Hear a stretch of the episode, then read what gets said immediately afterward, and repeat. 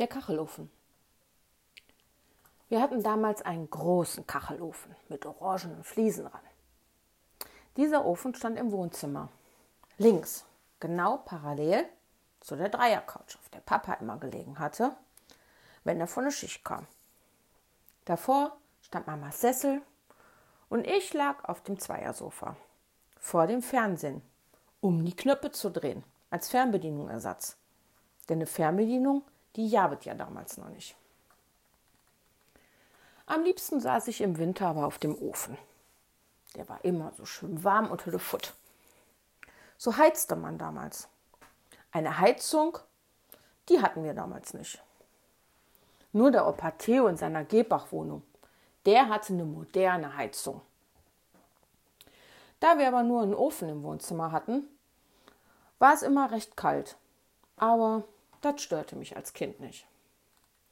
Ich spielte ja eh immer im Wohnzimmer, dort wo es stets schön warm war. Wenn nun im Herbst die Tage kürzer wurden, die Laternen eher angingen, es draußen überall nach Brennholz duftete, da wussten wir Blagen, es ist bald Weihnachtszeit. Unsere Wohnung lag ja im Erdgeschoss auf der Doppelstraße. Mein Vater sagte immer, so schön das ist, dass man das ganze Zeugs nicht immer so weit rufschleppen musste. So schlecht ist das im Winter wegen der Heizerei. Mit dem Rufschleppen meinte mein Papa das mit der Kohle. Im Herbst kam immer der Kohlewagen. Das war ein ganz großer Lastwagen. Der fuhr bei uns in der Düppelstraße rein und man konnte bei dem Kohle kaufen, die man so für den Winter benötigte. Dafür musste man aber schon richtig klug sein und gut rechnen können, um zu wissen, wie lange denn so eine Kohle reichen musste. Papa sagte immer, sonst kriegst du eine kalte Bude. Mein Papa konnte gut rechnen, denn eine kalte Bude, die hatten wir nie. Der große Laster stand nun in unserer Straße und das Kellerfenster vor unserem Keller war weit geöffnet. Auf dem Laster war eine Schütte, die aussah wie eine lange Rutsche auf dem Nomricher Spielplatz neben meiner Grundschule. Obendrauf auf der Laster schippte der Fahrer die ganze gut gerechnete von meinem Papa Kohle in die Rutsche, welche dann laut polternd in unserem Keller fiel. Ich hätte sonst was dafür gegeben, einmal auf der Kohlerutsche in unseren Keller zu rutschen. Aber nur, wenn der Papa unten auf mich gewartet hätte. Alleine nicht. Dafür war mir das alleine im Keller viel zu gruselig. Als der Kohlefahrer mit den Kohleschippen fertig war, zog er die Rutsche weg und das, was an Kohle daneben gegangen ist, musste mein Vater mit der Eisenschippe selber in das Kellerloch schippen. Im Keller hatten wir dann einen Riesenberg aus Kohle. Der war so hoch, der reichte bis an das Fenster ran.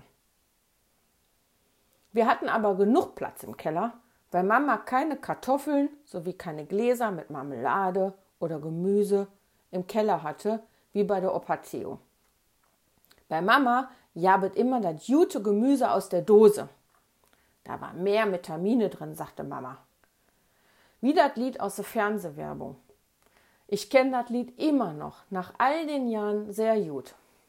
Bonduell ist das famose Zartgemüse aus der Dose.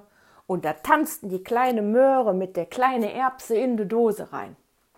Aber zurück zum Ofen. Neben dem Ofen standen zwei große Kohleeimer. Die glänzten in gelb-goldenem Metall und sahen aus wie ein wenig Omas Persilkästen. Die Eimer hat mein Papa, wenn es kalt wurde, jeden Tag voll gemacht und zusammen mit den kleinen Holzstöckchen vorne in das Kuckloch von der Ofen reingelegt. In das Kuckloch kam die Kohle rein, das Holz, was Papier von Papas Bildzeitung und Papa zündelte alles an. Schwuppdiwupp wurde das in der Bude warm. Wenn der Papa das machte, durfte ich nicht in der Nähe sein. Das war dem Papa immer viel zu gefährlich mit mir. Da wurde der Sessel von der Mama als Sperre zwischen Wohnzimmer, Türe und Ofen dazwischen gestellt. Dass ich bei der Attacke nicht einfach um die Tür gerannt komme, in der offene Ofen rein. Und dann stocherte mein Papa in den Ofen rum mit der Eisenstange. Damit die Asche und der heiße Glut rausfällt, erklärte Papa mir. So ging das jeden Tag, morgens und abends. Papa schleppte die Kohle rauf, Sessel an die Seite vor die Türe, Klappe auf, Papa stocherte im Ofen rum, bis das der Eisenstange glühte. Kohle, Holz, Papier rein, alles anzünden und schon wurde es wieder warm in der Bude. Nun war es wieder an irgendeinem Abend im Winter, als es mal wieder was zu feiern gab im Hause Zimmermann. Die ganze Sippe war bei uns, inklusive meiner Cousins. Wir spielten an dem Abend nicht im Wohnzimmer, da waren ja die Ollen, sondern in der Diele oder mein Kinderzimmer, in dem die kleine Elektroheizung an der Steckdose lief. Die Heizung durfte aber nur angemacht werden auf drei. Das war volle Pulle aber nur, wenn ich im Zimmer war. Sonst fraß die zu viel Strom und mein Vater arbeitet ja nicht bei den Stadtwerke, war immer eine Aussage, die ich dann zu hören bekam. Daher musste auch immer das Licht aus, wenn man aus einem Zimmer geht. Was mir im Übrigen bis heute geblieben ist. Zimmer verlassen, Licht aus. Auch im Zeitaltfenster von Energiesparlampen. Micha und Markus und ich spielten also lieb, wie wir waren, ich sehe gerade ein Lächeln in euren Gesichtern. In meinem Zimmer. Doch aus irgendeinem Grund ging es mal wieder in den Zimmer ab. Zwischen Markus und mir. Ich kann mich nur noch daran erinnern, dass ich irgendwas in der Hand hielt, was Markus wollte. Und ich ihm das nicht wiedergeben wollte. Angestochert vor Micha, der rief: Hau ab, Kleine! Weil der lange Lappes in dem Moment danach greifen wollte, sprang ich hoch und tat, was ich konnte, schnell wie ein Wiesel rennen. Zack sprang ich auf, hopste an dem Micha vorbei. Markus schnappte an mir in der Luft. Ich wieder um die Ecke rum, sprang aus dem Zimmer, rannte in die Diele. Markus mir schreiend auf den Fersen. Ich in das Wohnzimmer rein, wo die Olle alle saßen und Köpi tranken. Quer durch das Wohnzimmer, vorbei an der Fernseher, dann an der Plattenspieler, auf dem wieder die ZDF-Hitparade lief. Jing, Jing, Jingis Khan. Hey, Reiter, ho, Reiter, lauf, weiter. Vorbei an dem zweiten Sofa, zack, hochgesprungen. Über das dritte Sofa rüber, an den Ollen vorbei. Markus musste nur noch schreiend hinter mir her, in dem Moment mein Papa, der auf der Sessellehne vor Mamas Sessel saß, schreite noch.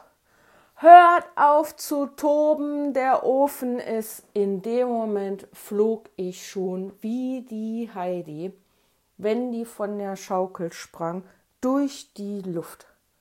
Meine Beine wedelten. Und zack, als ich mit den Füßen aufsetzte, sah ich wie in Zeitlupe alle Erwachsenen hochspringen.